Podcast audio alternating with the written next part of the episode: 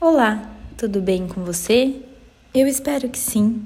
Hoje é um maravilhoso dia onde a graça e a misericórdia do Senhor se renovou. Que nós possamos ser gratos por isso e estar no centro da vontade de Deus, louvando engrandecendo o nome do Senhor, pois Ele é soberano e santo nos céus e na terra e debaixo da terra.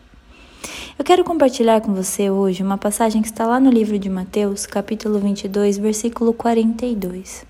Uma passagem onde Jesus estava no Getsemane, se entregando em corpo, para que eu e você fôssemos salvos dos nossos pecados. Jesus Cristo foi sacrificado, livre de pecados, para que nós tivéssemos a chance da vida eterna. E no verso 42 do livro de Mateus 22, a passagem do Senhor nos diz, dizendo: Pai, se queres, passa de mim esse cálice. Contudo, não se faça minha vontade, e sim a sua. Nesse momento, Jesus Cristo faz uma oração se submetendo à vontade de Deus. Jesus foi crucificado, sofreu dores tremendas na carne. Porém, nesse momento, onde a dor era tanta, o sofrimento era tanto e a agonia era tanta, Jesus diz: Senhor, que seja feita a tua vontade.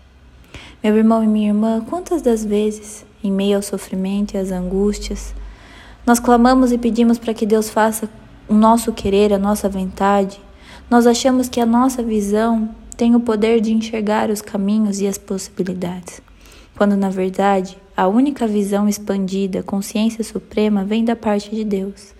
Deus é aquele que sabe de todas as coisas e conhece todos os caminhos. Muitas vezes nós não estamos sujeitos à vontade de Deus, estamos sujeitos à nossa própria vontade. Que nós possamos, através dessa mensagem, debaixo dessa palavra de Lucas 22, 42, entender que a vontade de Deus é boa, perfeita e agradável, ainda que ela seja diferente da nossa vontade. Estar sujeito à vontade de Deus nem sempre é ter a nossa vontade atingida. Porém, a visão de Deus é ampla e expandida. Ele sabe de todas as coisas. Ele conhece todos os planos e todos os projetos que nós possamos confiar, acima de todas as coisas, que Deus é aquele que governa a minha vida e a sua. Que debaixo dessa mensagem essa possa ser nossa realidade, que nós possamos verdadeiramente nos entregar à vontade de Deus, para que eu e você cumpramos o nosso propósito aqui na terra.